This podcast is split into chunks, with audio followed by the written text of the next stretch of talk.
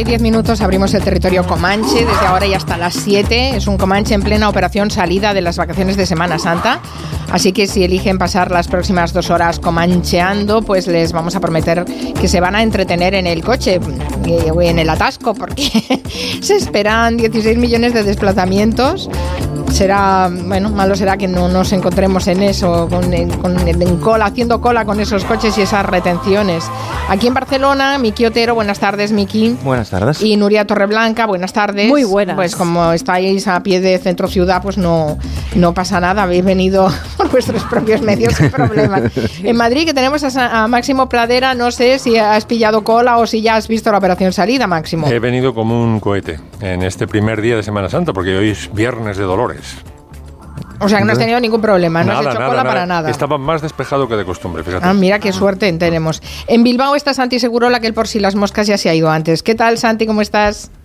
Pues muy bien, en Bilbao siempre bien. Entra una luz por el estudio de Barcelona que en lugar de empezar el Comanche parece que estemos empezando el programa. Sí, empezando la mañana. Es la luz, que, la luz que os llega desde Bilbao. Sí, debe ser eso.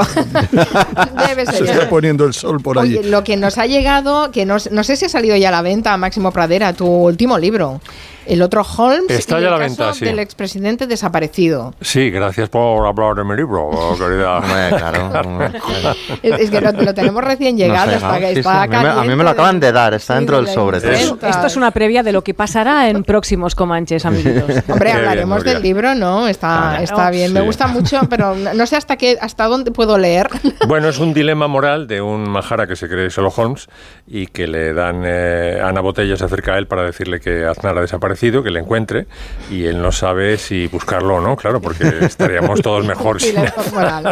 Bueno, eh, siempre con todo el humor del mundo, lo que. Sí, lo es que una- una sátira política, la sí, verdad. Sí, está bien. Bueno, ya hablaremos con tiempo porque nos acaba de llegar a todos y no lo Pero hemos vamos a decir el título leer. para que la gente lo vaya leyendo, ¿no? O- el otra- otro Holmes Venga. y el caso del expresidente desaparecido. ¿Cómo, ¿Cómo era? Perdona, no lo he El oído otro bien. Holmes y el caso del expresidente desaparecido. Sí, Holmes se puede pronunciar un poco achiquitado. Holmes. Bueno, en fin, eh, precisamente tú venías a hablar de un libro, no del tuyo, pero sí venías a hablar de un libro que te has leído y por la reacción que he visto en Twitter hay más de un oyente que también lo recomienda. Es un libro fascinante. La verdad Frank es que Sinatra. sí está en libros del Cultrum, que es otra de mis editoriales, ¿verdad?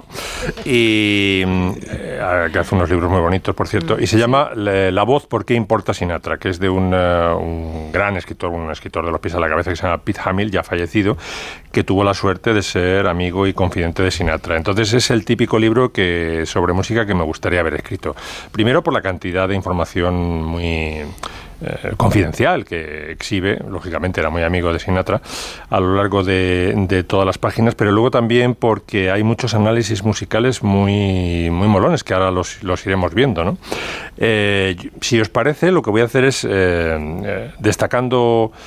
eh, Voy a ir destacando párrafos del libro que me han impactado y vamos a ir escuchando eh, eh, la faceta más conocida de Sinatra, que es su faceta de mafiosete, aparte de la de cantante, por supuesto, que así ha venido reforzada por su presencia en la película El Padrino y ahora, pues, claro, es que mm, Sin- Sinatra está ahora muy de actualidad porque está el, lib- el libro, está también la mm, que se cumplen ahora en mayo el 25 aniversario de su muerte.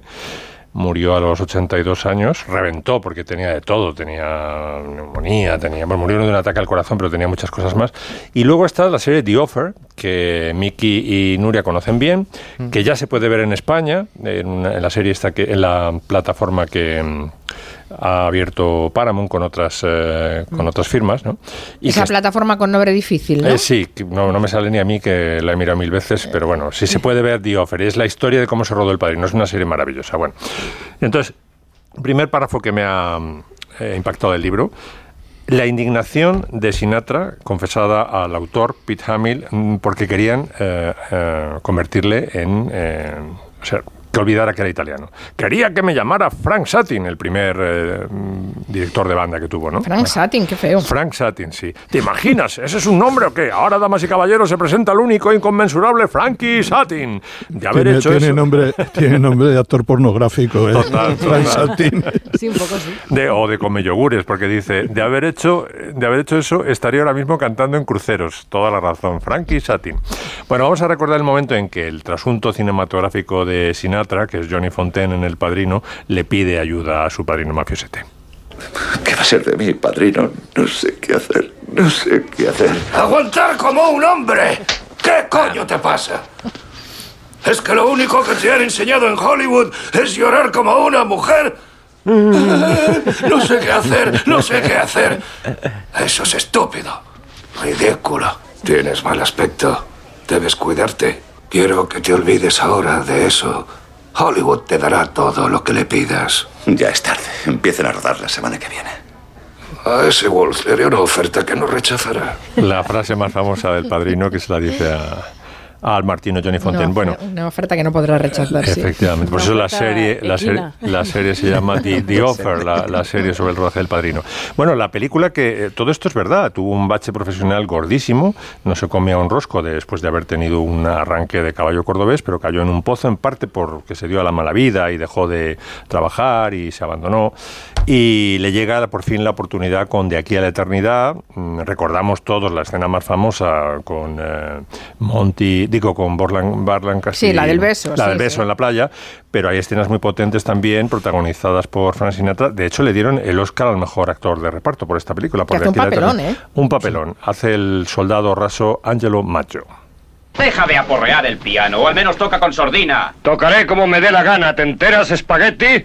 ¡Espagueti! ¡No peleas, chicos! ¡Quieto, Ángelo! Prepárate, gordinflón, que te voy a desinflar. Me parece que te estás buscando una buena paliza. ¡Qué barbaridad! Estáos quietos. Saben ustedes que no Este tolero estas mequetrefe quiere enseñarme a tocar Es el que me piano. destroza los tímpanos con ese Por ruido. favor, no seáis ordinarios. Si no sabéis comportaros, tendréis que salir de mi casa. No consiento Vamos, que me llame espagueti. Como Sí. median ellas, ¿eh? Se enfrenta a Ernest Borgnine, que es el jefe de la prisión militar, y la caga porque luego le detienen y lo mata a palos. Eh, la verdad es que es tristísima la historia de Angelo Maggio en esta peli. Bueno, eh, atención comancheros que esta- este párrafo os va, os va a deslumbrar. Este párrafo de, de Pete Hamill en ¿Por qué importa Sinatra?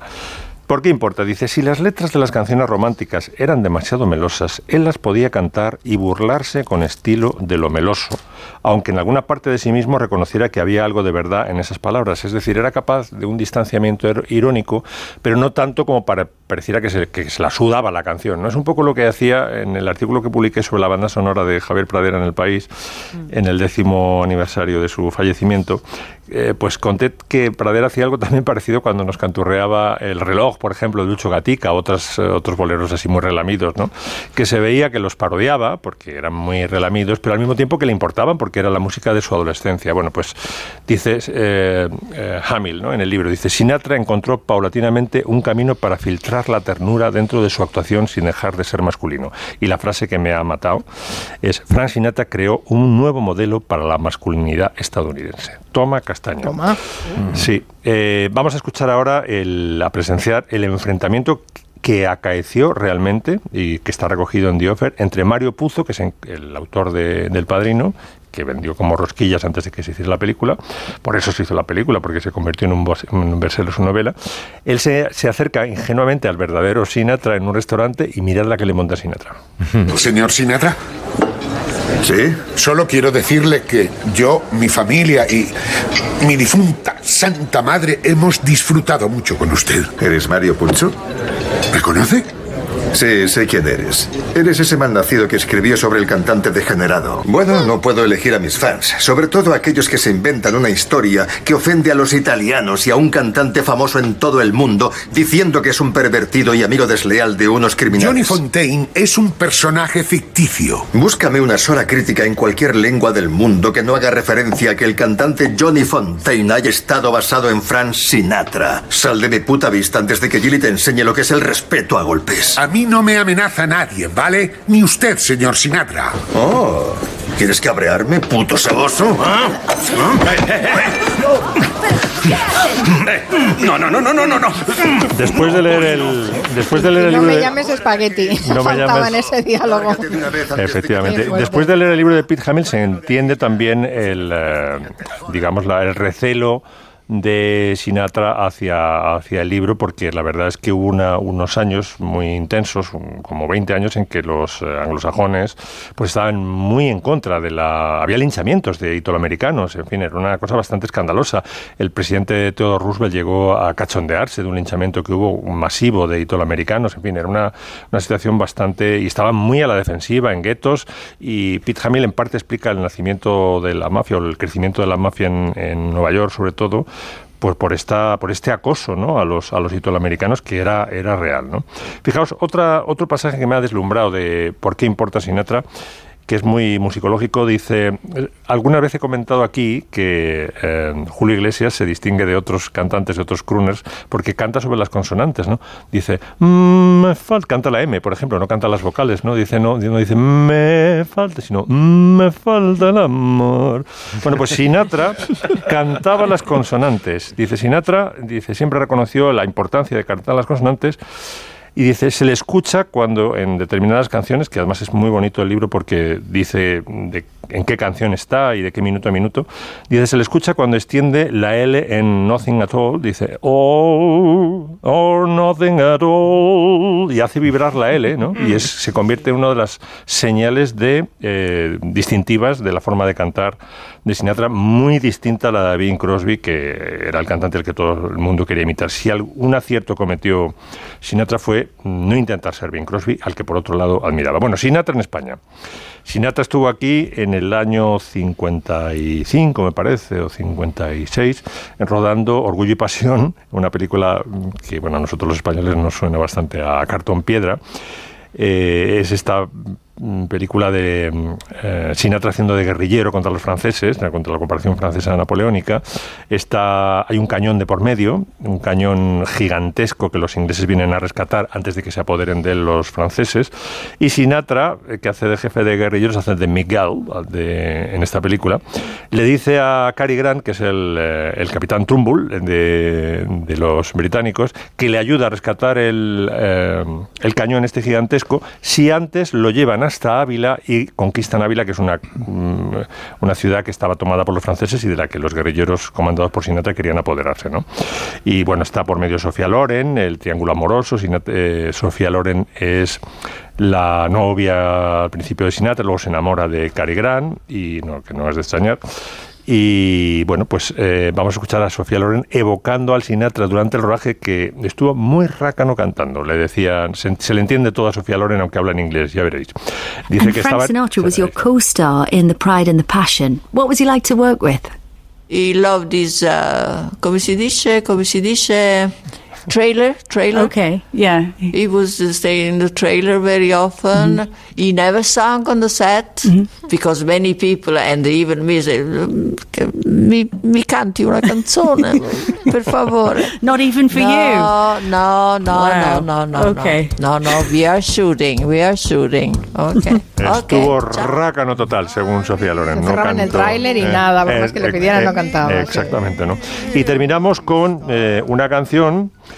que es Strangers in the Night, mm, de la que hablo profusamente en, en Están tocando esta canción, el libro que tengo en, en Libros del Cultrum, que es una canción que Sinatra detestaba cordialmente, no sé por qué, porque tenía otras que cantaba igual número de veces, pues esta que se escuchaba ¿no? ahora mismo, eh, Fly Me to the Moon eh, o My Way, otras muchas, ¿no?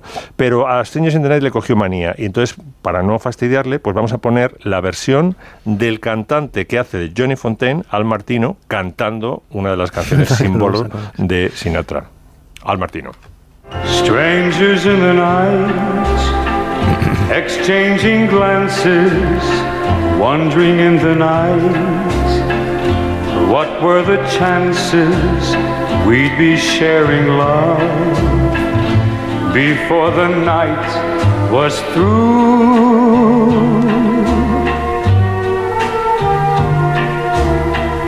Something in your eyes was so inviting. Something in your smile was so exciting.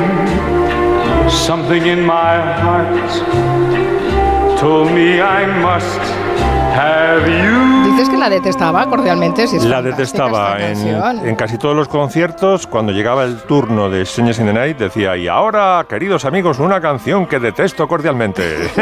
y te fastidiaba la escucha, ¿no?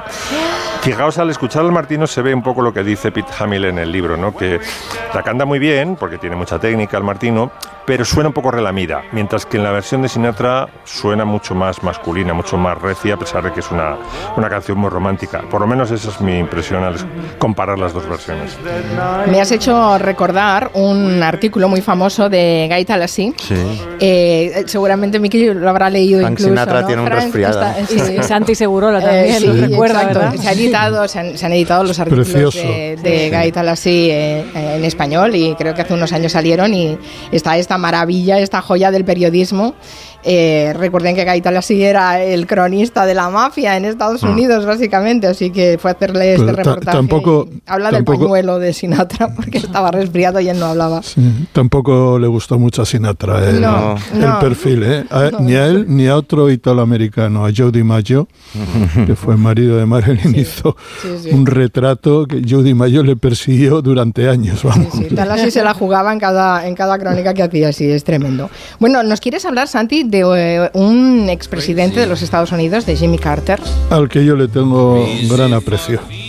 Está, está muy pachucho, ¿eh? Está muy Sí. pachucho. Es muy mayor, son 98 Sí, 98 años, eh, tiene Jimmy Carter, es el último, es, eh, fue presidente entre 1977 y 1981.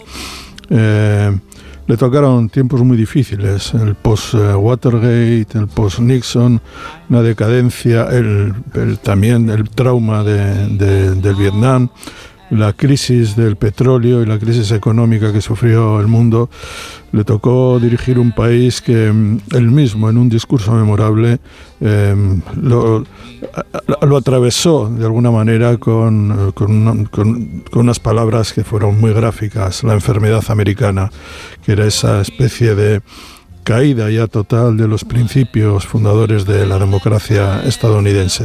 En cualquier caso, él fue víctima sobre todo de, de, mm, pues de la crisis de los rehenes. En la embajada de Estados Unidos en, en Teherán, eh, 444 días allí metidos eh, y además con unas noticias casi de última hora, un, un republicano de toda la vida de Texas que estaba en, en el pastel de la negociación o de la pseudo negociación, acaba de comentar que eh, los republicanos y Ronald Reagan hicieron todo lo posible, mandaron un mensaje a los iraníes diciendo que, eh, que esperaran a que se resolviera ello, que lo- esto, que lo resolverían ellos, pero después de las elecciones. Y eso le hizo en gran medida perder las elecciones a Carter. Siempre ha habido esa sospecha, ahora lo ha dicho un tal Bear, que es eh, Peter Bear, me parece que se llama, que un tejano republicano que dice que aquello estaba amañado y que favoreció a Reagan. Bueno, en cualquier caso, de lo que vamos a hablar es de que este presidente de 98 años es un rockero de primera. Y eso es así y no, se, lo quita nadie. De hecho, cuando hace poco le preguntaron de qué está usted, eh, usted más orgulloso, él dijo, uno, de que un submarino lleve mi nombre, un submarino de la, de Fuerza Naval eh, estadounidense. Él estuvo en la Navy eh, a final de la Segunda Guerra Mundial. Y segundo, de que me llamen el presidente rock and roll.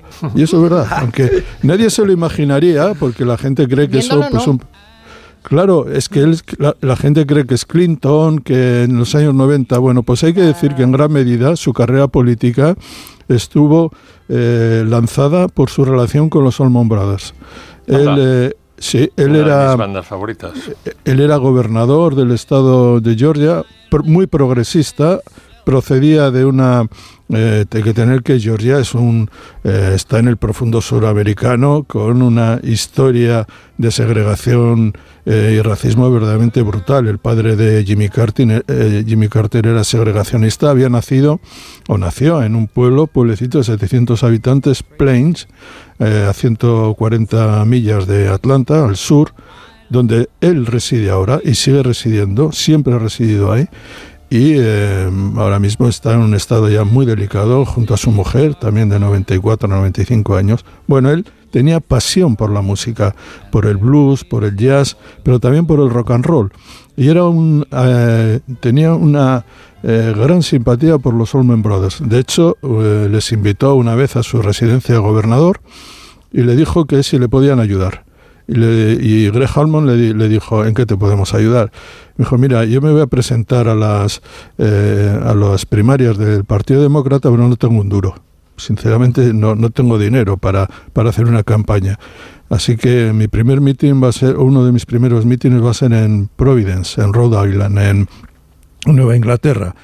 Y le di, los Solman le dijo, bueno, pues te, ayudamos. Y le dijo, es que yo necesito cuatro furgonetas para llevarla, pues para llevarla, para, para- hacer campaña por las calles, por tal, y no tengo dinero ni para comprar eso. No te preocupes. Fueron a Providence y eh, allí se anunció el concierto de Allman Brothers y que estaría un tal Jimmy Carter, absolutamente desconocido. Eh, Jimmy Carter se dirigió a la audiencia y les dijo lo siguiente, levantó un dedo y dijo, me voy a presentar a la presidencia, dos, lo voy a ganar. Tercero, ¿me podéis ayudar a conseguir dinero para financiar mi campaña? Y cuatro, con ustedes, Allman Brothers, que es a lo que había ido, a lo que había ido todo el mundo. Bueno, hay una película, un documental, que no es fácil de ver, pero que lo, tuvo Apple, espero que ahora lo, lo vuelvan a rescatar, que se titula Jimmy Carter, el presidente del rock and roll.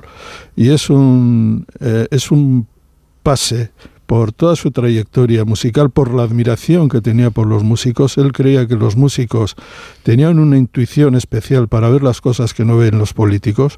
Nunca fue una persona que juzgara a los demás. Hay famosas anécdotas de pues David Crosby, eh, Stephen Stills y alguno más, fumándose Willie Nelson, fum- fumándose canutos en la, en la Casa Blanca. También hay... eh, él es un, un personaje francamente humano, con una consideración moral de primera, y Bob Dylan, que participa en, el, en, este, en este documental, es un fan terrible de, de Jimmy Carter, cosa que es rara en, en Bob Dylan, porque no es fan de nadie. Eh, y sin embargo, Jimmy Carter en el, se abre y dice: Mire, eh, Jimmy Carter es un personaje de muchas caras. Eh, recuerdo que la primera vez que le vi me invitó a su residencia y me, di- me empezó a citar todas y cada una de mis canciones. Es un fan. aquel día, aquel día me di cuenta de que yo había llegado al establishment americano. Fue la primera vez, ya en los 70, que me di cuenta que Bob Dylan estaba ya dentro del establishment americano. Tenemos un tráiler en inglés de este documental del que habla, sí. Adelante. I'd like to dedicate this song to Jimmy Carter. I want to introduce to you the great Allman Brothers. Might be old man, I don't know. He was cool, he enjoyed our music, and he became a friend. When I first met Jimmy, first thing he did was quote my songs back to me. Jimmy Carter Rock and Roll eh, President, eh, así se llama, es, seguro es que, magnífico. ¿eh? El- que, a lo la- que es posible que lo repongan, eh, teniendo en cuenta la situación eh, del estado de salud en el que está Jimmy Carter. Por cierto, que Jordi a través de Twitter nos ha colgado la estatua dedicada a Jimmy Carter en Plains, en Georgia. Eh, que reconoce su pasado como agricultor en el negocio familiar de la plantación de cacahuetes. Sí, Es tenía un un- cacahuete un- gigante un- con una un- una- enorme dentadura. Una pequeña plantación, no te que la Bueno, gente. no sé, lo una- llamaban el rey del cacahuete en su momento. Sí, no, de rey de cacahuete nada, ahora es de otra empresa y lo que producía era servía sobre todo para la mantequilla de cacahuete que allí es muy muy apreciada. Se le hizo una campaña terrible a Jimmy Carter, después eh, se le reconocieron los méritos y a través de su fundación ha sido un actor de primer orden Hombre, en la política el- internacional. O Hombre, que- la- el acuerdo de Camp David entre ejemplo. Israel y, y Egipto, eso fue fundamental. De hecho, parece ser que algún músico estaba en alguno, en alguno de aquellos eh, eh, casetas que estaban por allí mientras eh, se está firmando el acuerdo. No sé si era Willie Nelson o, o alguno de estos, estaba por allí tranquilamente fumándose lo que se tenía que fumar. la porque- pipa de la paz, se fumaba la, pipa, de la paz. Vamos a hacer una pausa y después nos habla de, de copito de nieve, mi quiote. Go, go, go, gorilla, go, now, go. Go, go, go, gorilla, go, now.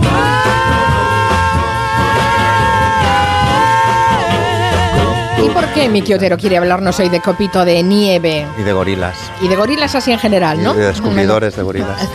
También, bueno, bueno, bueno. ¿Cuántos animales nos van a entrar en el Sí, Comanche? unos cuantos. O sea, ya desde oso vicioso hemos marcado Oso vicioso.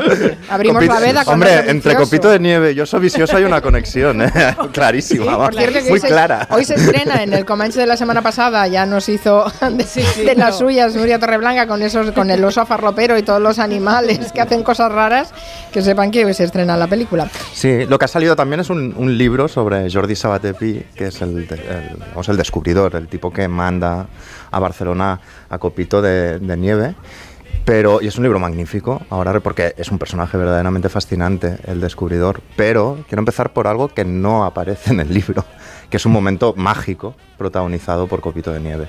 No tan conocido, que es el 19 de marzo de 1967, que durante unos minutos, pocos, el puesto de máximo responsable de, de la Barcelona franquista lo ocupa un gorila, un bebé gorila.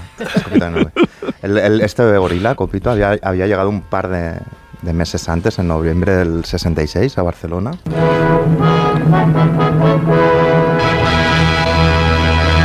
El Parque Zoológico de Barcelona, incrementado con valiosos ejemplares, es uno de los más importantes de Europa. Este es Copito de Nieve, el singular gorila blanco, a quien sus cuidadores obsequian con un recorrido por el zoo que pronto será su morada permanente.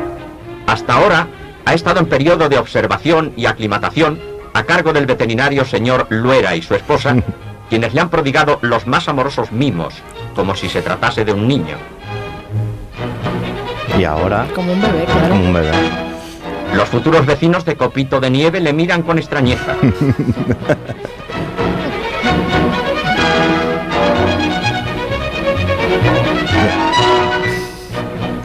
El matrimonio Luera, en compañía de algunos funcionarios del zoo, conducen al gorilita hasta el despacho oficial del Este alcalde es el- para cumplir un deber de cortesía. Este es el momento, el deber de cortesía. Estamos en ese día que es el santo del alcalde Porciolas, Le recibe con todos los honores.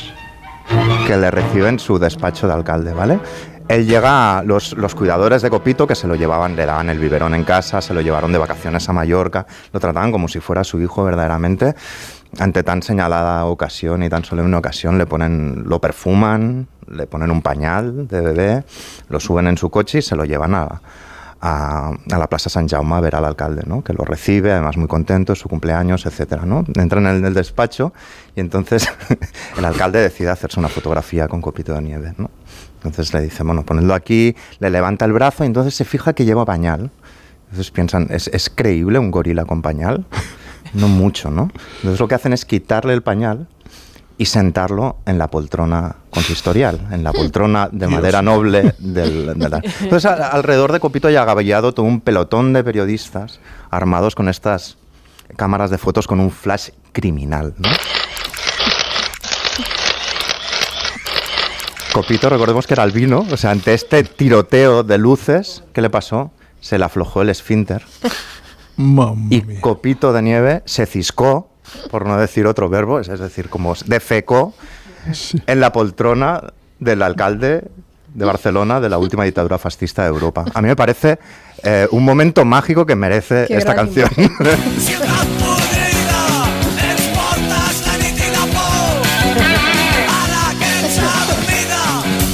sea, es el gesto más punk que ha pasado en la historia de Barcelona y pasó 10 años Pero- antes pero, de la banda Miki- trapera del río.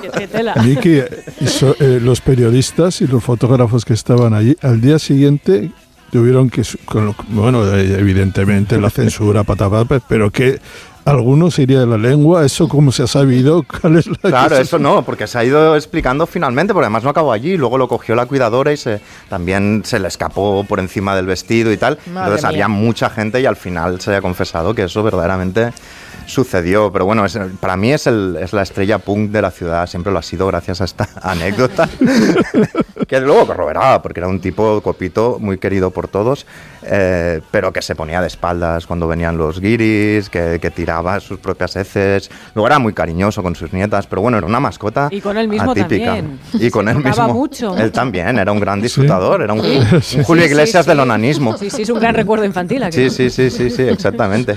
Aún así, eh, para las Olimpiadas de Barcelona nos preguntaron a todos los niños de la ciudad quién queríamos de, de mascota y el 90 y pico por ciento dijo Copito, Copito porque era humano, era contradictorio, era punk, lo tenía todo. El año, el año que se defeca en, en- en el ayuntamiento ayuntamiento de la Barcelona franquista, ya es portada, es una estrella, es portada de National Geographic, aparece en el New York Times, en la BBC y en muy poco tiempo se, se convierte, digamos, en el reclamo turístico de, de esta ciudad y que tiene un simbolismo como pol- mm, así como polisémico, ¿no? Porque es la mascota de ese periodo del tardofranquismo, es un animal que siempre se decía que era, estaba triste o deprimido porque estaba enjaulado, es un trofeo, trofeo de alguna manera de la política extractiva de, de España y de la burguesía catalana en las colonias, de donde sacaban cacao, café, madera, pero también la Gorilas. propia cultura, gorilas, a, a punta pala. Y, al mismo tiempo es este terrorista fecal antifascista, es este precedente. de- Pero es un hay- personaje hay para foto- mí hay fo- fascinante. ¿Hay fotografía del momento? Del momento de, de que defeca. No, de, por lo menos verle, no, pero del momento sentado en la poltrona. Sí, de eso sí. eh, En este libro está esta fotografía. Y sí, sí, Porciolas le está dando la mano. Y él en ese momento, justo, está un compañal. Y, y lo que sucede justo después es lo que no aparece en los, en los papeles, digamos. Y el, el- digo que es, es fascinante por lo contradictorio que es eh, Copito. A mí me- siempre me ha parecido un personaje muy sugerente. Pero también lo es el, el descubridor, Jordi Sabaté Pi, que hablábamos antes de Sherlock Holmes. Él era como Conan Doyle, que no quería que lo recordaran por Sherlock Holmes. Pues eh, Jordi Sabaté Pi siempre pensó que, Copito había sido fruto del azar, que se lo encontrara, recordemos, el único gorila blanco albino de, de la historia y del planeta, y que él había hecho eh, muchas, eh, muchas otras cosas. Y es un personaje que la fascinación por las colonias le viene, le viene de muy niño, porque él iba a la escuela francesa de la Gran Vía de Barcelona, en el Adret, eh, donde miraba mapas coloniales de las colonias francesas que le enseñaban los profesores franceses de allí, ¿no? Y, y ya desarrolló esta pasión, digamos, por la naturaleza en los humedales del Empordà, etcétera. Y Entonces, cuando tiene 16 años, él era de una familia de intelectuales catalanistas. Copito. Eh, Copito no, su descubridor, Jordi Sabaté Pi. Molaría mucho eso. y a los 16 años pasa lo que pasa. A primeras horas de la tarde del día 26 de enero empieza la ocupación de Barcelona. La ciudad cambia de bando, entonces su familia no tiene nada que hacer, porque insisto, eran intelectuales catalanistas además. Digamos que no levantaron el brazo pidiendo taxis como hicieron muchos otros al momento, sino que de algún modo fueron discretos y ellos tuvieron que buscarse la vida. Y entonces él aparece en, en las colonias españolas, en Guinea Ecuatorial, con 17 años. Es un chaval de 17 años sin titulación eh, alguna, pero con mucha curiosidad por explorar la selva, la cultura local. Lo primero que hace es aprender portugués para hablar con algunos capataces. Luego aprende muy rápidamente la lengua de los nativos, la lengua de los nativos Fang se llaman. eh, con lo cual se puede relacionar desde muy al principio con todos ellos. Y cuando vuelve de la, de la mili, que trabaja para una empresa de cacao que se llamaba Frapejo, es cuando ya verdaderamente hace la inversión, porque recordemos el ambiente de las colonias españolas en la posguerra. Una canción evocadora podría ser esta. Yo soy aquel negrito del África tropical que cultivando cantaba la canción del colacao. Claro, es que el 92% de la- del cacao que entra en España entra en- por el puerto de Barcelona.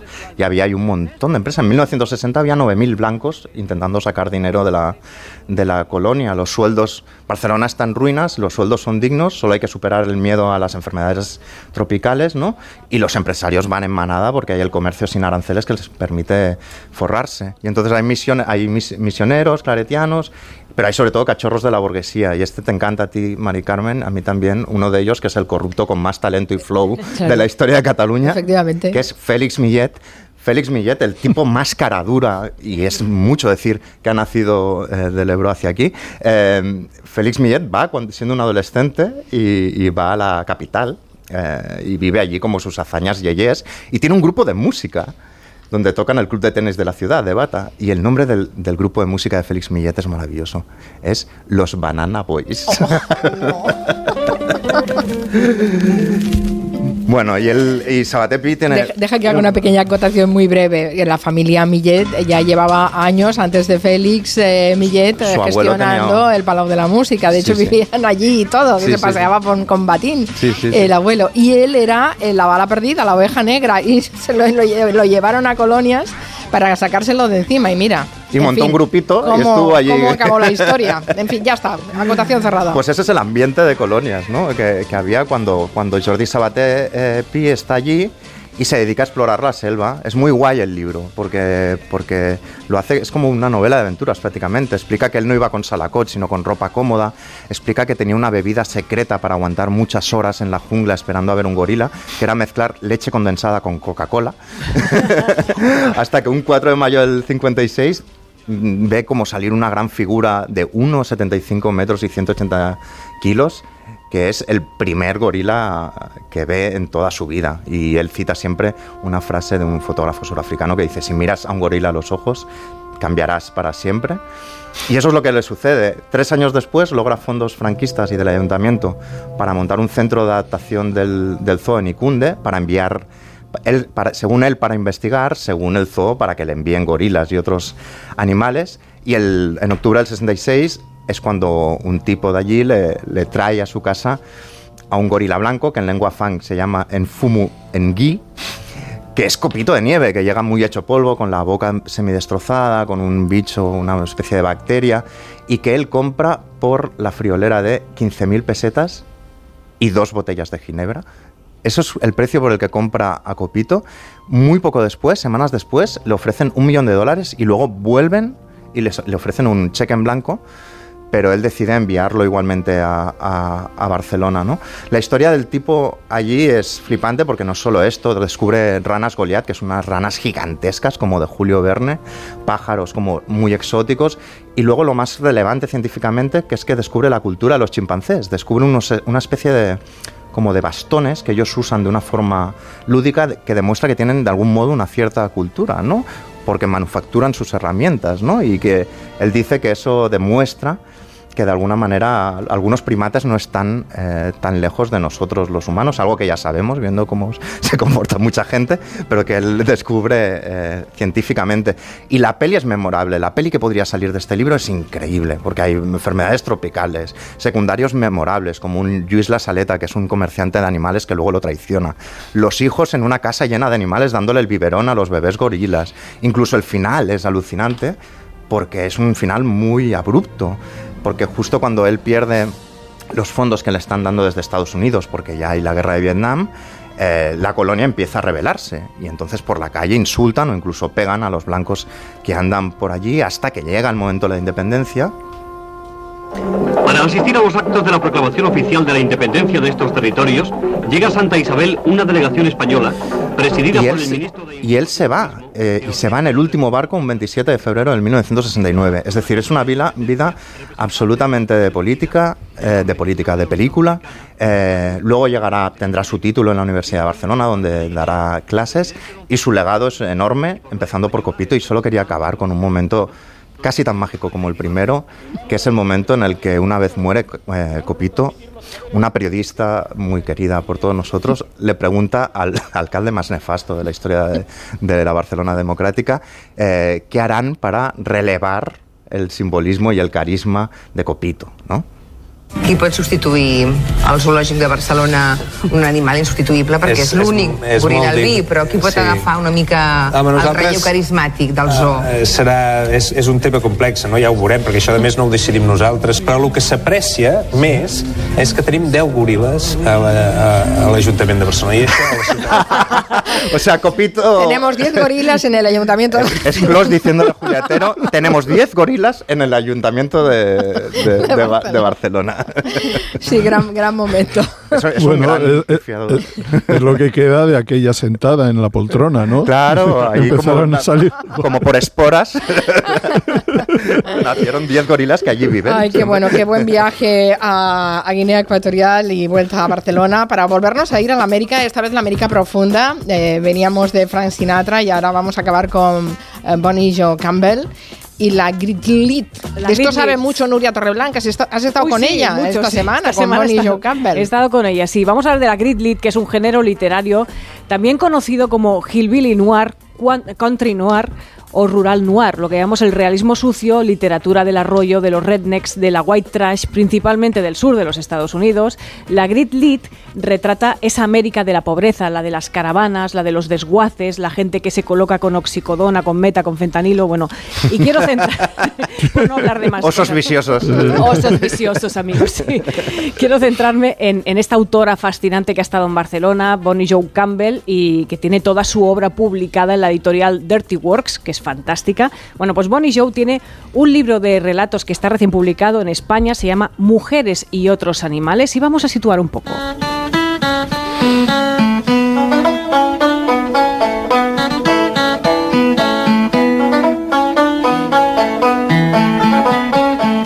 con un duelo de banjos que está muy bien para irnos al sur, al medio oeste de Estados Unidos, también a la zona de los Ozarks, que todos o muchos conoceréis, y por eso ilustramos con este duelo de banjos de la película Deliverance de John Borman. Bueno, aquí todos sentimos auténtica devoción por Santuario de Fulner, por ejemplo.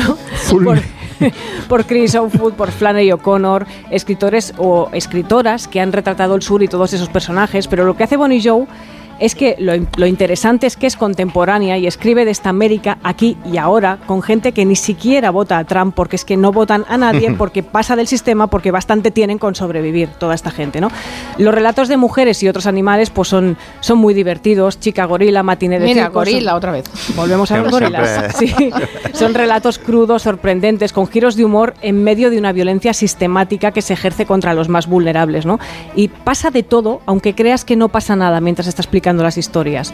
Y sobre todo, nadie escribe sobre mujeres como lo hace Bonnie Joe Campbell. Go to sleep, you little babe. Go to sleep, you little babe. Go to sleep, you little babe. Y para eso situamos con tres espléndidas mujeres, Alison Krauss, Emmylou Harris y Gillian Welch, que están cantando. Eh, tienen más libros de relatos y novelas, Bonnie Joe Campbell, y yo os- de verdad os quiero recomendar con mucho entusiasmo también una novela llamada Érase un río, que os recomiendo encarecida- encarecidamente. Tiene una protagonista insólita, tiene 16 años, ese personaje se llama Margot Crane. Dicen que es una hija del río y podría ser perfectamente la hermana de Huckleberry Finn. Margot Crane emprende un viaje remontando el río Stark después de la muerte violenta de su padre y de que su madre la haya abandonado, así que va en su busca.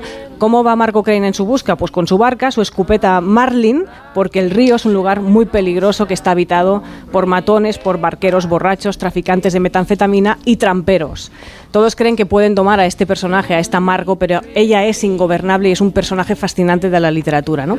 Tiene otro libro de relatos que se llama Madres, avisad a vuestras hijas, que eso trata sobre algo que no se ha tratado tanto, que es la complejidad de estas relaciones madre e hija, pero de la manera que la trata Bonnie Joe es descarnada. Por ejemplo, se habla del tabú de la competencia sexual entre madres e hijas, porque eso puede pasar, amigos. Eso ha pasado alguna vez en la historia y, y lo cuenta muy bien, ¿no? Y hay una presencia Está siempre- acreditado eso, sí. ¿Está qué? Acreditado. Acreditado. Sí, hombre. La competencia. Esta- la, la vida real está acreditada en todas partes, Santi, estas cosas siempre pasan. Hay mucha presencia permanente sobre la violencia emocional y sexual contra las mujeres, ¿no? Yo hablé con Bonnie Joe, ella es un personaje en sí mismo, esta escritora, Bonnie Joe Campbell, me contó su método de escritura. Ella tiene una pequeña cabaña a orillas del río Kalamazoo, donde va a escribir, que está muy cerca de su casa, pero para llegar hasta allí es una zona conflictiva y ella coge la escopeta y atraviesa el bosque para llegar a la cabaña donde va a escribir. La consiguió a buen precio porque estaba semiabandonada y ocupada por yonkis bastante violentos y al final consiguió comprarla. Ella y su marido la arreglaron. Es espectacular, porque además se crió en una granja de Michigan, sabe castrar cerdos, que alguien que escribe, no todo el mundo sabe castrar cerdos. Además es matemática y filósofa. Ella vendió granizado en un circo hace años, organizaba tours de bici en Polonia en los años 80 y lo importante, escribe sobre lo que conoce, pero con mucho amor, dignidad y respeto por estas personas. También recomendamos de esta editorial por si no habéis leído el manifiesto Redneck de Jim Gould, que es un, es un libro muy, muy interesante, que tiene frases como el secreto más sucio de Estados Unidos no es el racismo, sino el clasismo. Es un, un libro que se publicó eh, pues en lo que es en el 2017 se publicó en castellano, pero hacía 20 años que se había publicado este libro en Estados Unidos. Es un clásico, ¿no? Que defiende a ultranza y de manera argumentada a los rednecks, a los hillbillies y a la white trash, la mal llamada basura blanca, ¿no? Y recomendamos sobre este tema rednecks hillbillies, pues una película que muchos habréis visto además de Deliverance, que es Winter's Bone. ¿Qué es lo que quiere? Abonamos la fianza de Jessup Dolly. No se ha presentado al juicio. Mi padre no ha hecho eso. Jessup firmó aportándolo todo. Si no se presenta al juicio, lo que pasará Una es que- película protagonizada por Jennifer Lawrence, creo que es la primera película en la que la vimos en un papel espectacular y vemos la gran actriz que es. Os recomiendo a Bonnie Joe Campbell y os recomiendo todo lo que publica Dirty Work, es una, es editorial, una que es- editorial que, no puedes solo leer un libro. Es No, decir, no. si entras, entras en el gótico sureño, en todos esos ambientes, esos territorios donde todo lo que tiene boca te puede morder. Todo. Y son estos libros todos de color negros con unas ilustraciones blancas preciosas y ellos son unos tipos increíbles. Así que a por, a por Dirty Works. eh. Sí, sí, os recomiendo mucho esta autora y esta editorial. Hablando de imágenes en blanco y negro, Máximo Pradera, no nos has dicho que en Orgullo y Pasión eh, estuvo de extra Adolfo Suárez, pero has publicado la foto en Twitter. Sí, sí, sí, es, circula por, por internet, efectivamente. Ah, Claro, como tenían que asaltar a Ávila, pues, pues, eh, allí debieron encontrarse a un jovencísimo eh, Adolfo Suárez. Puedo prometer y prometo que salí de extra. Bueno, eh, estamos acabando, pero quiero que Santi Segurola, eh, ya que se acaba de estrenar la tercera temporada de una de las series que más le ha gustado, nos recomiende brevemente Ted Lasso. Sí, Ted Lasso, tercera temporada, tercer capítulo, ya se ha estrenado con la aparición de un personaje que va a dar que hablar. El personaje es un delantero eh, coqueto, altivo, orgulloso, insufrible, que se llama Zaba. Y ese, este tal Zaba es... eh, Cualquiera puede pensar que es Zlatan Ibrahimovic. y eh, es la tercera temporada, la última de una serie que en cierto modo ha modificado la visión que tienen los americanos del fútbol y sobre todo ha modificado la visión que Apple tiene del negocio del fútbol. Apple era una compañía que no prestaba ninguna atención a los derechos del fútbol ni le interesaba. De eso se encargaban Netflix o Amazon Prime, que tenían muchos eh, documentales sobre eh, equipos, eh, All or Nothing del Manchester City, eh, Till I Die de, eh, de la- Sunderland, el Arsenal, cantidad que la Juve, todos han tenido programas en, en estas plataformas de, de varios capítulos, generalmente muy laudatorios, evidentemente, para los equipos. Apple estaba fuera de todo hasta que Ted ha tenido un retorno. Ted Lasso la historia de un de un equipo muy malo de Londres dirigido por una mujer porque su marido se ha separado de ella, se ha divorciado y le quiere dejar a ella lo peor que pueda tener. Y lo peor que puede tener ese hombre es un- ese equipo que es una desgracia. ¿Podemos Se llama, escuchar un eh, tráiler, Santi? Sí, ahí vamos. El fútbol nos sorprende desde el otro lado del Atlántico. El club Richmond ha anunciado a su nuevo entrenador, Ted Lasso. Es usted un estadounidense que ahora entrena a un equipo de fútbol a pesar de saber poco o más bien nada sobre dicho deporte. Sé que el club de fútbol Richmond lo dará todo, ganen o pierdan. O empaten. Cierto. Que hay empates. No sabes lo que haces, no sabes lo que haces. O sea, el Richmond, ¿eh? Sí, el Richmond y el, y el entrenador Ted Lasso, eh, interpretado por Jason Sudeikis, que el hombre es todo bonomía, o sea, des- eh, deshace todos los entuertos y eh, impide que las catástrofes eh, vayan más adelante simplemente porque es buena persona. Y entonces acaba generando... Sí, es, es todo lo contrario de lo que pasa en la vida real. Y, tiene, y la verdad es que tiene tiene un éxito enorme hasta el punto de que, bueno, ya ha ganado muchos premios esta serie. La tercera temporada ya se sigue como si, como si fuera de, de culto. Actores que hasta ahora nadie conocía se han convertido en actores de culto, como Brett Goldstein, que ahora va a participar en las películas de la Marvel. Y es verdaderamente una serie a la que hay que ver y que ha hecho que Apple haya comprado la Liga de Fútbol Americano por 10 años. Qué bueno, qué bueno. Hoy ya han llegado las noticias de las seis. Os tengo que despedir. Gracias, Miki. Gracias, Chao. Más. Gracias, Santi. Hasta el próximo, hasta el próximo Comanche. noticias de las seis.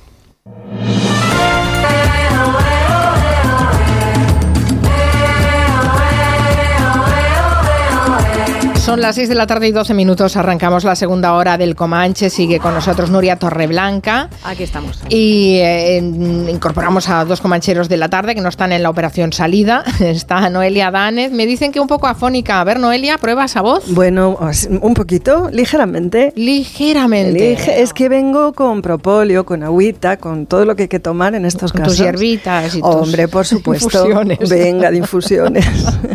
Bueno, espero que aguantes el Comanche. Claro que sí, veréis que sí. Me alegro. En Coruña, afortunado él, también tenemos a Antón Reixa. Buenas Buenas tardes, tardes. Antón.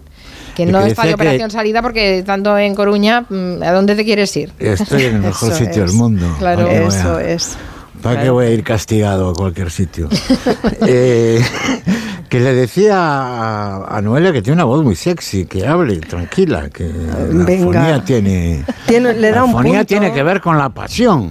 Le da un punto, claro que. Hombre, Hoy vengo disparado, ¿eh? Vengo disparado. Vaya, ya veo, ya veo, ya veo, ya no, veo vengo, que no vengo a negociar nada. la pava. a- a Vengo de hooligan aquí a contar mi- mis rollos y...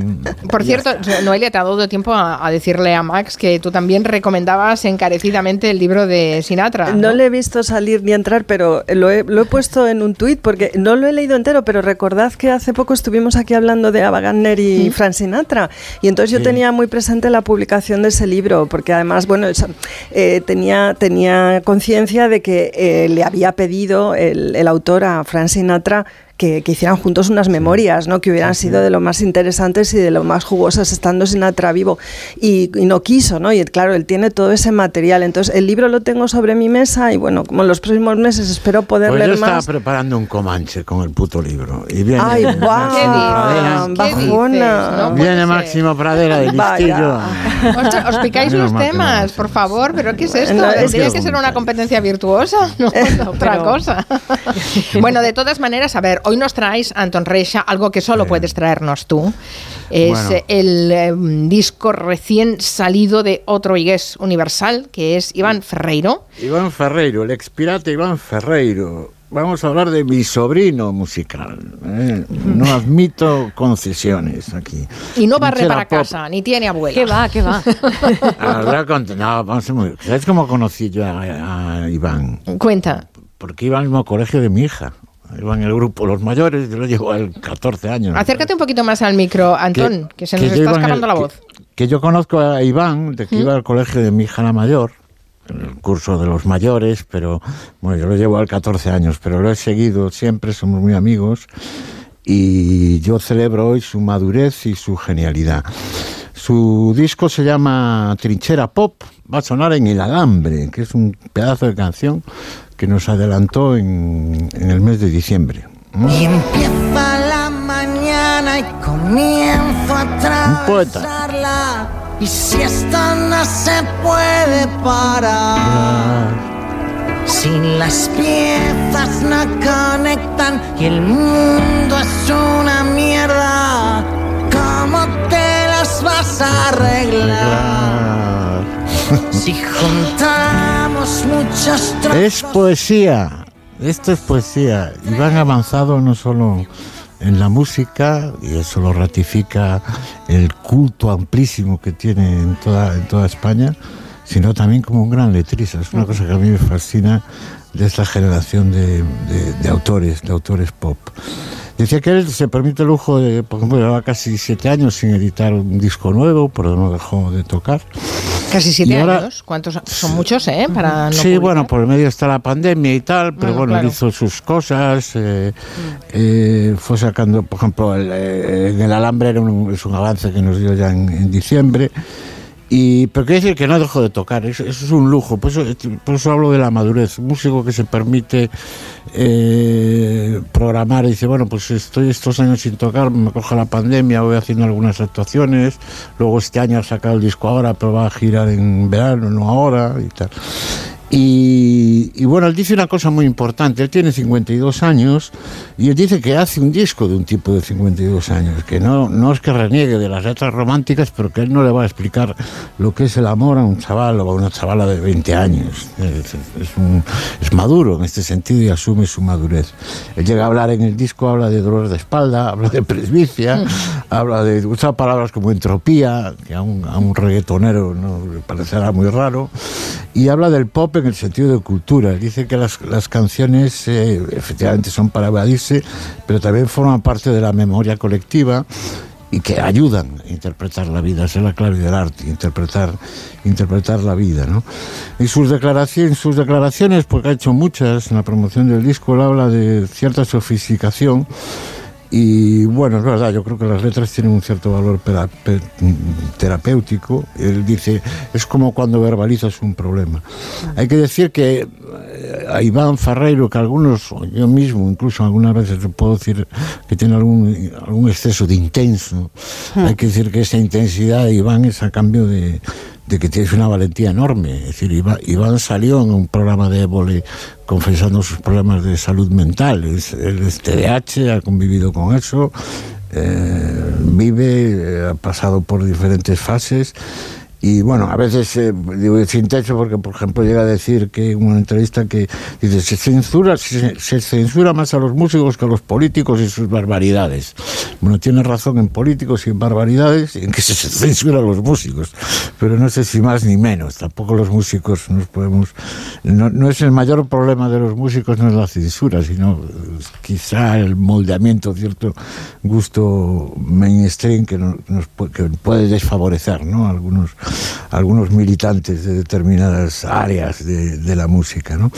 Pero ya digo que él, él- esa intensidad es a cambio de una de una valentía mm, enorme y, y, bueno sabe que que el, el pop eh, convive con la frivolidad y él aporta aporta ese sentido de, de terapéutico, ¿no? De, de, de- las letras, ¿no? Que- Vamos a escuchar si te parece La humanidad y la tierra, que creo que nos quieres Sí. contar algo de esta canción. Sí, sí, porque aquí, aquí hay experimento. Si realmente aquí hace, hace, hace dos cosas importantes. Es Vamos a por una- escucharla. Por una parte, bueno, empezamos. Hay alguien que ha llamado a la nuestra, así como se habla de la cultura de la piedra, Ese es Rodríguez de la Fuente. del bronce, de la cultura del hierro. Hay alguien que ha llamado a nosotros, a esta, a la nuestra, la cultura de la basura. La humanidad tira al monte. La humanidad tira al monte, la humanidad de la tierra, le llama él. Y empieza ahí con la voz de. de- De, de Félix Rodríguez de la Fuente, que además es una voz inconfundible. Y, llega- y hay un momento que nos vamos a ir a- a- hacia. hacia mm, Vamos a adelantarnos, Joan, a. Al, al minuto 40 ese, ¿no? al minuto, al minuto 40. Ahí está, ahí está mezclando la, la sintonía de- original del Hombre de la. Tierra, que es de Antón García Abril, que es un gran compositor, bueno, ha fallecido hace poco, hace unos años, es un gran compositor contemporáneo. Y ahora si nos vamos al minuto 3, antes de antes de todo antes de todo el, el lío de Eurovisión él ya trabajó con Tansungueiras y van a aparecer por ahí en, el- en- en la sintonía de ese de a bailar bailar Qué chulo. y si ahora van a aparecer las Tansungueiras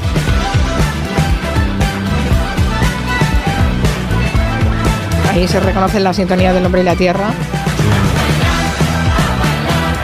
por detrás están ellas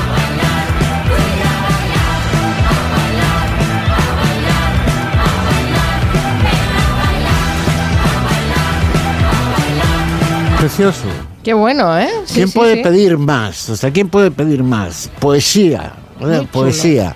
Eh, collage con el hombre y la tierra, con la música de un, de un com- compositor culto contemporáneo como es Antón García Abril, las tanchungueiras. Esto deberían cobrar más por escuchar esto.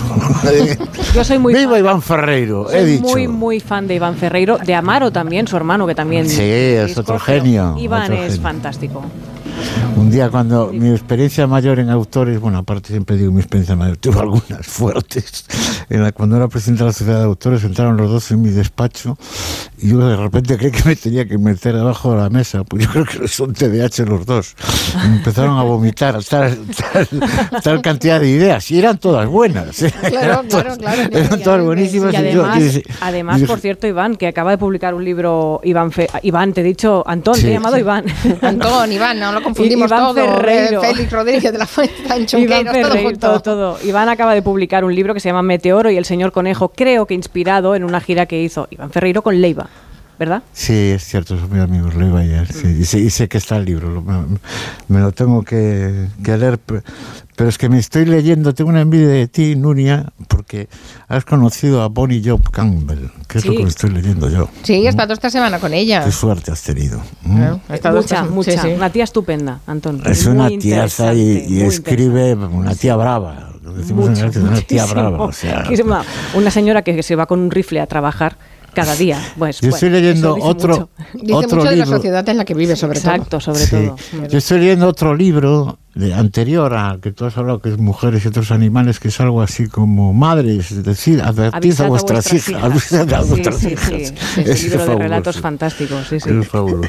Bueno, podéis hablar de lo que queráis, que yo ya he defendido a Iván Ferreiro y ya he ganado el día. ya, ya te- ya- ya- ya ya das por hecho, ¿no? El trabajo. Que Noelia cuente lo que quiera. de Bueno, sus cosas. vamos a hacer en todo caso una pausa porque eh, dejaremos que respire el, el tema de Noelia porque nos quiere hablar de dos hermanas. Eh, em, que bueno, que son dos Incesto. hermanas. No, hombre, no. dos hermanas que yo descubrí muy tarde que eran hermanas, Joan Fontaine y Olivia de Havilland. Yo lo acabo de descubrir Una, una rivalidad tremenda entre estas dos, por otra parte, actrices excelentes, cada una eh, en su papel, evidentemente, pero que se odiaban, bueno, hasta el punto de que no se parecían en nada. Ese es el olfato malicioso de Noelia. Está muy bien, está muy bien. Eh, vamos a hablar de la historia de estas dos enseguida. En Onda Cero, Julia en la Onda, con Carmen Juan. Hoy nos iba a hablar de Joan Fontaine y Olivia de Havilland, dos hermanas que se odiaban. Eh, se puede decir así, ¿no? Se odiaban y no cordialmente, se odiaban a Ya raro, ¿no? Era una cosa tremenda. Oye, pero ¿no les encontráis parecido? Ahora, que, bueno, hay mucha gente que sabe que son hermanas, que se llevan mal, pero es verdad que no gente que no. Mm, Tenían un aire, un aire, mucho, pero mucho aire tampoco era- familiar. Pues, Yo no lo encuentro parecido al que se llevaron mal. Yo las hermanas que conozco se- son, son siamesas. O sea, es una cosa... Sí. Es una cosa... sí, sí, es Pero en las familias hay de todo, Antón. Las familias hay de todo. Te puedes encontrar, pues, el caso de. Yo aporto de aquí ellas mis dos. ideas. No me... No me, no me- Estas dos mujeres se parecían muchísimo, eh, yo creo que físicamente son muy parecidas, además había una diferencia de edad muy, muy pequeña entre las dos, porque la mayor era Olivia y su hermano Joan nació cuando ya tenía 15 meses, o sea que es que son dos hermanas que van muy seguidas, las dos fueron muy, muy longevas, sabéis que Olivia de murió con 104 años, murió muy, muy mayor. Sí, pero su hermana Joan murió con 94, creo recordar. No quiero fallar con el dato, pero no lo tengo delante. Pero vamos, que, que las dos fueron muy, lo- muy longevas, o sea que tuvieron mucho tiempo para odiarse, porque claro, es que fue continuo desde que nacieron, pues hasta que cada una de ellas desapareció. Hay un libro sobre esto que se titula Hermanas, la historia de Olivia de Havilland y Joan Fontaine, y bueno, está publicado en 2021 en Notorious Ediciones, es de Charles Hyman. Es un libro antiguo, lo que pasa es que lo han reeditado recientemente, de manera que quien tenga interés y quiera profundizar más en la historia de estas dos mujeres, en el foit, como dicen los anglosajones, en la rivalidad de sangre, pues... Una dis- Uy, eh, pues puede, no sé, se ha Se nos colado- ha colado un sonido. Ah, no perdón. preocupes. No, pero se nos ha colado a nosotros. Digo. Olivia, estás aquí. Vengo hoy. Psicofonía. Que no sé si sacar la Ouija Comanche estamos en esto, en la Ouija. o la doctora cordial, porque estas dos mm, habría que tirar de doctora cordial para entenderlas. Bueno. Y, y detrás de, de la rivalidad estaba la madre de ambas. Eh, en una entrevista que concedió en julio del año 16, cuando cumplió 100 años, Olivia de Havilland dio una entrevista muy amplia a Associated Press y allí habló por primera vez ella un poquito extensamente de cómo había sido la relación con su hermana Joan y lo hizo más o menos en estos términos. implica una conducta hostil entre dos partes. No puedo pensar en un solo caso en el que iniciase un comportamiento hostil, pero puedo pensar en muchas ocasiones en las que mi reacción fue de defensa ante un comportamiento desconsiderado de ella. Bueno, dice, dice sí que una disputa implica una conducta hostil, ¿no? Entre dos partes, que no era hostilidad lo que había entre ellas. Bueno, os cuento que eh, la voz que habéis escuchado de fondo no es de Olivia de Havilland, es de Catherine Zeta-Jones, porque si no lo recordáis, os lo voy a refrescar yo. Eh, en la serie de televisión que muchísima gente vio, Foyt, que se titula Sí. así, que es una palabra que aprendimos precisamente a raíz eh, de esa serie en España donde se Ah. contaba la rivalidad entre Joan Crawford y Bette Davis, una rivalidad que explota en el rodaje de la película quien fue, que fue de Baby Jane. Quien cuenta la historia es Olivia de Havilland. Es eh, eh, una entrevista, la, la serie abre con una entrevista a Olivia de Havilland que hay que ubicar más o menos eh, a finales de los años 70, donde supuestamente los periodistas le están preguntando por esa rivalidad entre Bette Davis y Joan Crawford y de paso los periodistas, avezados también, le van a preguntar por su relación con su hermana Joan Fontaine. Entonces, durante todos los episodios de la serie, Catherine Zeta-Jones como Olivia de Havilland aparece a cada tanto dando ese tipo de testimonio. Entonces, lo que habéis escuchado es a Catherine Zeta-Jones haciendo de Olivia y pronunciando una frase que es eh, verídica, es decir, sale de la entrevista que mencioné antes de Olivia de Havilland en el año 2016. Pero luego la serie está trufada de otras declaraciones que son ficción. Y esto molestó mucho a Olivia de Havilland y se querelló contra la serie y perdió la demanda. Eh, se querelló contra la serie porque se le, a- se le atribuyeron líneas eh, que ella pensaba que dañaban un poco su imagen. Por ejemplo, eh, sale diciendo, mi hermana Joan Fontaine era una puta. Y Olivia de Havilland dijo que jamás se hubiera dirigido a su hermana en esos términos, jamás la hubiera insultado de esa manera y menos aún públicamente, que su hermana para ella nunca fue una puta, fue una Dragon Lady. Entonces aquí... Que quede claro. Que quede claro, aquí habría que, que invocar un poco a la doctora Cordial. Porque esto ya sí que es para llevarlo un poquito al diván. Una Dragon Lady es una expresión que se utiliza, se popularizó en los Estados Unidos pues a principios del siglo XX para referirse a mujeres de origen asiático, porque a finales del XIX hay una ley en Estados Unidos que prohíbe eh, la llegada de mujeres chinas porque se considera que traen consigo redes de prostitución. Entonces una Dragon Lady es una manera elegante de decir puta. Pero bueno, en todo caso, Olivia de Havilland no se sintió a gusto, digamos, con el retrato que yo creo que es un retrato súper amable y que por otro lado Catherine Zeta-Jones lo hace fantásticamente, pero no, no se sintió cómoda con eso, demandó a la serie y eso sí, perdió, eso también os digo que perdió, se quedó bastante frustrada con esta historia. Da la sensación que a pesar de esa cara angelical, Olivia de Havilland era una persona de armas tomar. Bueno, pero es que ya os estáis posicionando. No, no, no, no, es que estamos hablando de Olivia. Cuando hables de Joan Fontaine ya hablaré de ella. Eh, mira, la rivalidad entre ellas dos se hizo pública en 1942 porque las dos eh, fueron nominadas al Oscar en el mismo año, es decir, competían en el año 1942 por el Oscar. Olivia de Havilland por Si no amaneciera y Joan Fontaine por Sospecha, una peli de Hitchcock. Eh, lo gana Joan Fontaine y en el momento en el que gana el Oscar, su hermana Olivia se acerca para felicitarla y esto lo capturan los fotógrafos, Joan se gira. Entonces ya es público. Pero lo cierto es que esa rivalidad no empieza en el 42, ni siquiera empieza cuando las dos compiten por los mismos papeles o con películas distintas en la industria del cine de Hollywood, sino que es una rivalidad que se remonta a la infancia de ambas. En algún momento Olivia dice, quizá eh, creo que mi comportamiento hacia mi hermana siempre fue cariñoso y creo que ella ha distorsionado nuestros recuerdos de infancia. Sin embargo, Joan Fontaine no cuenta eso no estaba bastante segura de la infancia que recuerda, a pesar de que es también muy elegante cuando lo, cuando lo narra. Ella eh, da una entrevista que me he visto fantástica en el año 78 para promocionar una autobiografía que se tituló, no os lo perdáis, No Bed of Roses. No bed of roses. O sea, aquí no hubo ninguna cama de rosas, es decir, mi vida no fue fácil, es el mensaje desde el minuto uno. Y en esta entrevista eh, dice, por ejemplo, esto, vamos a escucharla. No creo que todos los recuerdos de la infancia sean precisos. Pero hasta donde yo puedo recordar, efectivamente, mi hermana Olivia de Havilland no tuvo ningún gesto de cariño hacia mí en nuestra infancia. ella, ella lo tiene clarísimo. La que dice Olivia Havilland es la que niega, digamos, que hubiera esa indiferencia por su parte. Joan siempre dijo que su hermana la había tratado fatal, que era la primogénita y que no le habían contado que iba a tener una hermanita y que cuando ella llegó y, y conforme fueron creciendo, todo lo que recibió su hermana fue rechazo, ¿no? Porque Olivia no, no quería tener una hermana a la que percibió desde el minuto uno como una posible competidora, sobre todo por el amor de la madre y por eso decía eh, también en un modo un poquito cordial, si me permitís al principio, que detrás de este Foyt hay una madre. Una madre que prioriza a la mayor, a la primogénita, Olivia.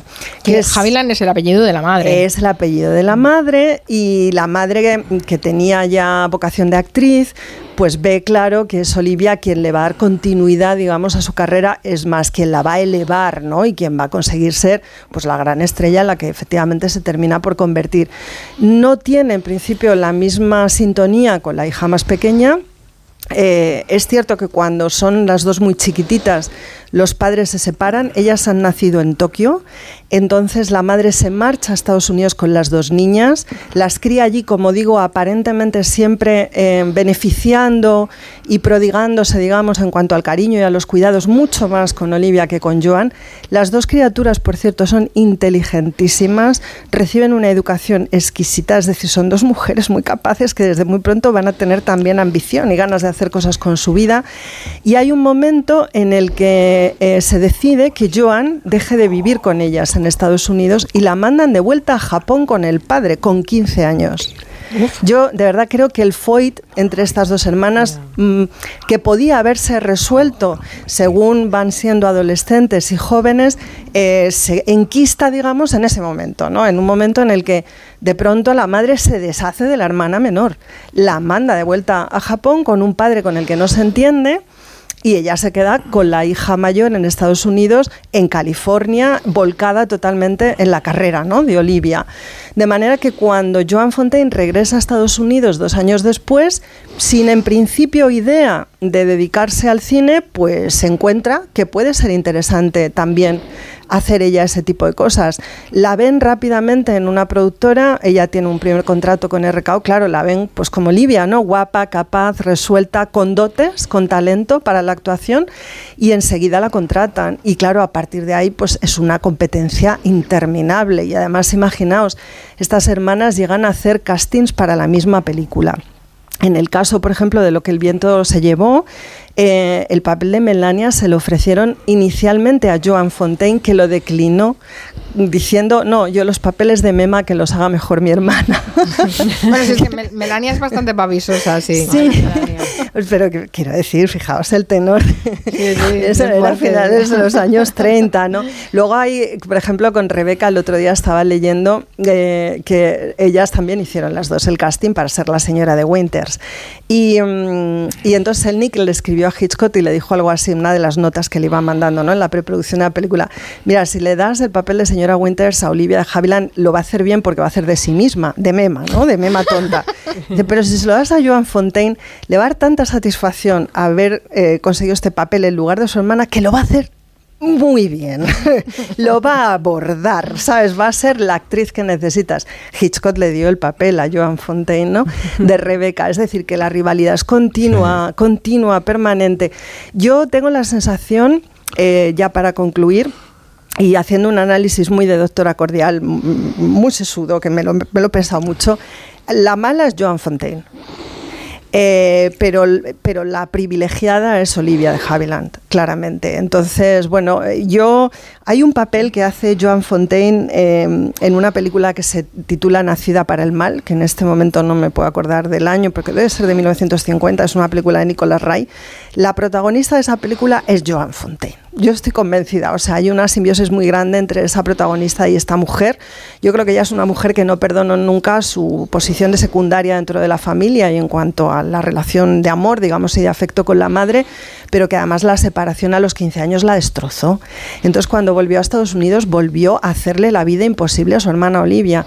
Olivia debía ser una mujer encantadora, tuvo dos hijos maravillosos, seres humanos extraordinarios, sobre todo, digo sobre todo porque su hijo mayor murió joven, desgraciadamente, por causa de un linfoma, pero era un matemático, y su hija Giselle eh, que la tuvo con un periodista con el que ya estuvo casado y con el que se instaló durante muchísimos años en París, que es donde murió Olivia de Havilland, eh, tuvo una relación magnífica con su hija Giselle. Sin embargo, Joan Fontaine no se entendió con ninguno de sus hijos. De hecho, las hijas de Joan Fontaine se iban, a menudo se escapaban a casa de Olivia. No me digáis que esto no es fuerte.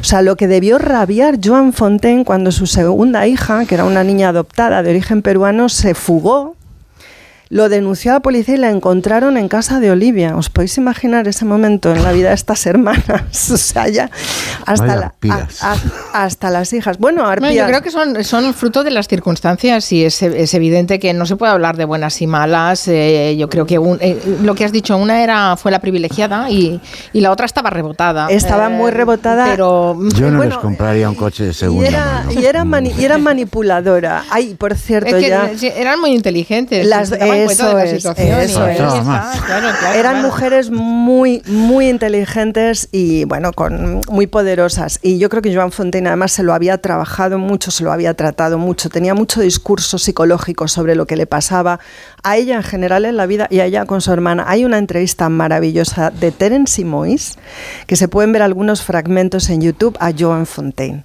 Pues debe ser, no sé, del año 80 y pun, ¿no? No, no lo Sí. puedo saber en este momento. Y le pregunta por la rivalidad con Olivia Havilland y Joan Fontaine es lapidaria. Dice, bueno, es que mm, nuestra vida en una medida importante ha consistido en eso. Es decir, hemos sido un poco el motor la una para la otra, ¿no? De qué hacíamos y qué dejábamos de hacer, siempre el espejo, ¿no? La contraparte. Y bueno, la relación se rompió del todo y con esto terminó cuando murió la madre de ambas, porque Olivia de Havilland lo notificó a su hermana que su madre, eh, bueno, le, le- le advirtió primero que estaba muy enferma, que le iban a operar, que era una cirugía vida o muerte, y cuando murió, que murió en quirófano, lo notificó consciente de que Joan Fontaine estaba de gira y por tanto no iba a recibir eh, la información de manera inmediata, así que eh, Joan- mm, per- perdón, Fontaine se perdió el entierro de la madre, se perdió el funeral. Esto fue en 1978 y claro, a partir de ahí eh, ya no se volvieron a hablar, ni se trataron, ni se relacionaron nunca. Coincidieron en algunos eventos, en un caso en un hotel, y Joan Fontaine exigió que hubiera 10 pl- plantas, pisos de diferencia entre la habitación en la que estaba su hermana Olivia La y la suya terrestre. propia, ¿no? Pues oye, al hilo de esta historia eh, familiar tan convulsa, Sí. viene perfecto porque eh, Nuria, Nuria está siguiendo la nueva temporada de Succession Uy, uy, uy, uy, y uy, ha uy. tenido una de esas, de esas ocurrencias que tiene ella de comparar a esa sádica familia rica que mataría por el poder con otras familias, Hay en este caso de así, la Nuria. música, que han tenido Hay mucha- muchos hay problemas. mucha sí. gente así, Hay Nuria, es mucha fácil. gente así y en el mundo de la música en concreto he encontrado unos cuantos, Nuria. Estoy descubriendo el mal. Por cierto, sobre Succession, eh, su protagonista Brian Cox, que ha estado esta semana en España, Sí, todos los americanos Prado. han venido a España, exacto, al Museo del Prado, se ha fijado en un cuadro de Goya, Saturno devorando a su hijo, y delante de ese cuadro dice... eh, me han dicho que esto describe perfectamente mi personaje. Claro, es que es Logan Roy es un poco Saturno devorando a su hijo. Bueno, pues Sí, por el- sí, ese regreso de Succession pensemos en, vamos a llamarlo, familias de la música con movidas tochas, por decirlo coloquialmente, ¿vale? Empecemos con la categoría padres que tratan a sus hijos malamente.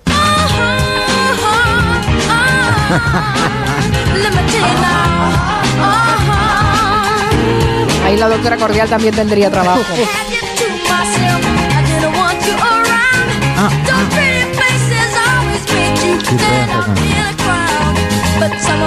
Aquí tenemos, por supuesto, a los Jackson 5, que es el del primer, en la primera familia en la que pensamos todos cuando pensamos en ese padre que trata a sus hijos malamente. Joe Jackson es ese padre tirano que explotaba a sus hijos, que eran la gallina de los huevos de oro, de la música, ¿no? Los Jackson 5. Pues bueno, les pegaba palizas, los llevó al límite física, pero sobre todo emocionalmente. Yo que imagino que eso fue durísimo para todos. Pero de todos los hermanos a quien más afectó esta historia, evidentemente fue a Michael Jackson, porque era uno de los dos más pequeños, la estrella absoluta del grupo, así que es el que recibía más presión mediática y familiar. Aquello tuvo que ser una historia muy, muy- bueno, tuvo que ser, evidentemente, siempre le, le marcó de por vida, ¿no? Esa historia. De hecho, creo que Michael Jackson dejaba entrar a su madre cuando quisiera a su mansión, a Neverland, pero para el padre tenían que pedir citación todo el resto de la familia, especialmente el padre, pero creo que incluso sus hermanos también, ¿eh? No, la cosa era dura. Bueno, otro padre de armas tomar, de armas tomar, pero muy armas tomar, era Marry Wilson, el padre de los Beach Boys.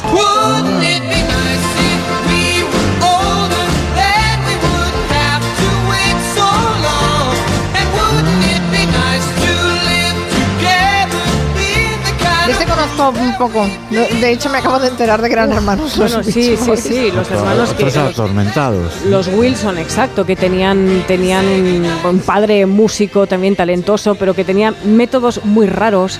A la que vio que estaban empezando a despuntar, evidentemente quiso que aquello funcionase también, como el caso de Jackson, ¿no? Gallina de huevos de oro, esto va a funcionar bien.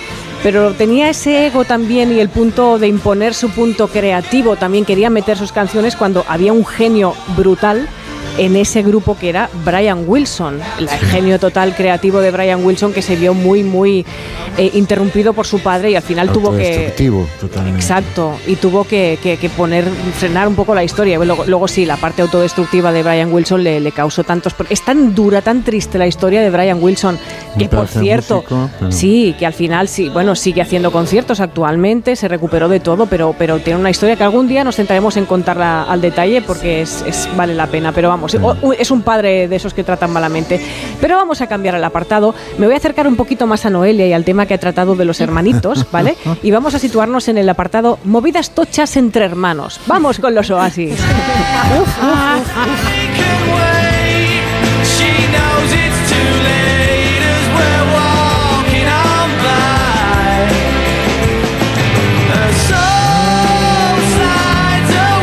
es inocente que haya elegido esta canción. No mires atrás con ira, ¿verdad?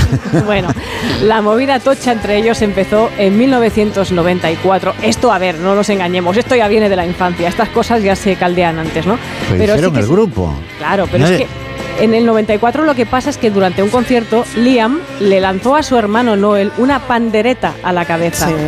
Un año más tarde Liam llegó al estudio de grabación con un grupo, un grupazo de 20 personas, 20 amigos, buscando bulla, con ganas de juerga y entonces Noel le golpeó en la cabeza con un palo de cricket. Y si esto os parece poco... No eran tan elegantes como Haviland ni Ah, Fontaine. no, no, estos, hombre, estos eran de, de Manchester. y si os parece poco, tengo otra. Liam puso en duda la paternidad de la hija de Noel y este baile partió el labio. Como poco me parece. Poco, Poco, poco me me parece, poco me parece, sí, qué fuerte. No sabemos cuál de los dos eh, quién nos cae mejor, ¿no? Digamos Noel o por un Oye, igual. lo que- A mí me hace lo- mucha gracia. Son Lo que está como- coincidiendo en todos los casos, Nuria, es que es una música espectacular. Exacto. Sí. Pero los es que ejemplos tenemos- que has puesto son la historia de la música. Espera que hay más. que No hay más, acaban, que no acaban. Y hay más, Nos venga, quedamos sigue, con ingleses. Hombre. ¡Oh!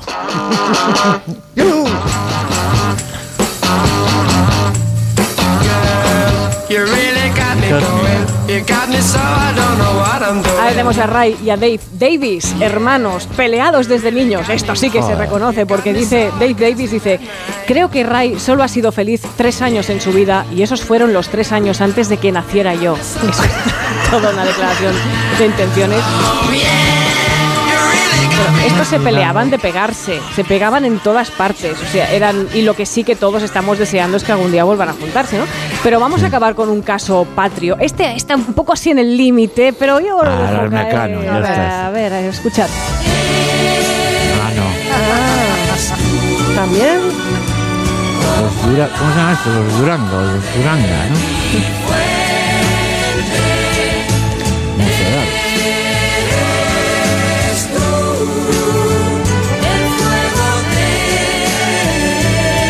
Me cuesta cantar encima de mocedades y de este temazo. eh, Sí, cuesta cantar, sí. Me cuesta, sí. El falsete. sí. Bueno, claro, a ver, los hermanos, los hermanos Uranga, los tenem- eh, que sabemos que se llevan bien, seguramente todo, pero es que sí que es cierto que hace ¿Cómo se van a meses- llevar bien? Si en este momento en el mercado español hay dos grupos que se ofrecen como mocedades. ¿Dos? solo? No, hay Dos. tres, querido Joder, Antón. como hay los Platters, tres, eso es. Claro, exacto, sí, están, parece ya la franquicia de los de los Daddy Cool, estos de la... hay, claro, hay un follón ahí con el con los temas de derechos del nombre del grupo, se han ido dividiendo como mitocondrias y lo que pasa es que, claro, al final creo que los miembros originales tenían derecho a tener el nombre del grupo y por eso han acabado con tres formaciones, con algunos, en cada, mie- en cada grupo hay algún miembro de los hermanos, pero con gente distinta. Y eso no lo llevan muy bien. El caso está en tribunales, me parece. No sabemos cómo van esas reuniones. A lo mejor son muy capaces de separar familia No, no, no de es fácil negocios. arreglar eso. ¿eh? Es complicado, pero creo que tenían que estar aquí, ¿no? Sí. Hombre, además, ¿tú qué sabes de esto, Antón? ¿Cómo se reparten esos derechos con tanta familia, con tantos hermanos? No, además es, es muy fácil, es, es un, se llama proindiviso, es, un, es, un es como cuando heredas una casa entre cinco hermanos, es de los cinco, y tienen que estar los cinco de acuerdo. O sea que, Así, así- así pasa también como con las casas que no se venden. Exacto. Cuando tienes que dividirlas. Bueno, como hemos oído eh, ese suspiro de satisfacción de Noelia Danez cuando ha empezado a sonar esta canción de los eh, Kings. Era mío el suspiro. Ah, era tuyo el suspiro? Era mío, que soy un Pues mira, afeminado. Pues mira, Yo suspiro más con los oasis, pero vamos, suspiro con casi todo últimamente. uy, eso es buena señal, ¿eh? ¿O Sí, no? nombre No sé. primavera, yo qué sé, ¿no? Hay como otro estado de ánimo. Oye, ¿qué os parece si nos vamos con, con ellos? Nos vamos Porque con así en la cabeza. Se, ¡Oh! va, se va uno bailando. Y además empieza, empieza para muchos también una semana de vacaciones y esta canción nos viene... A ellos no, no les va bien, pero a nosotros nos, nos lleva arriba, ¿no?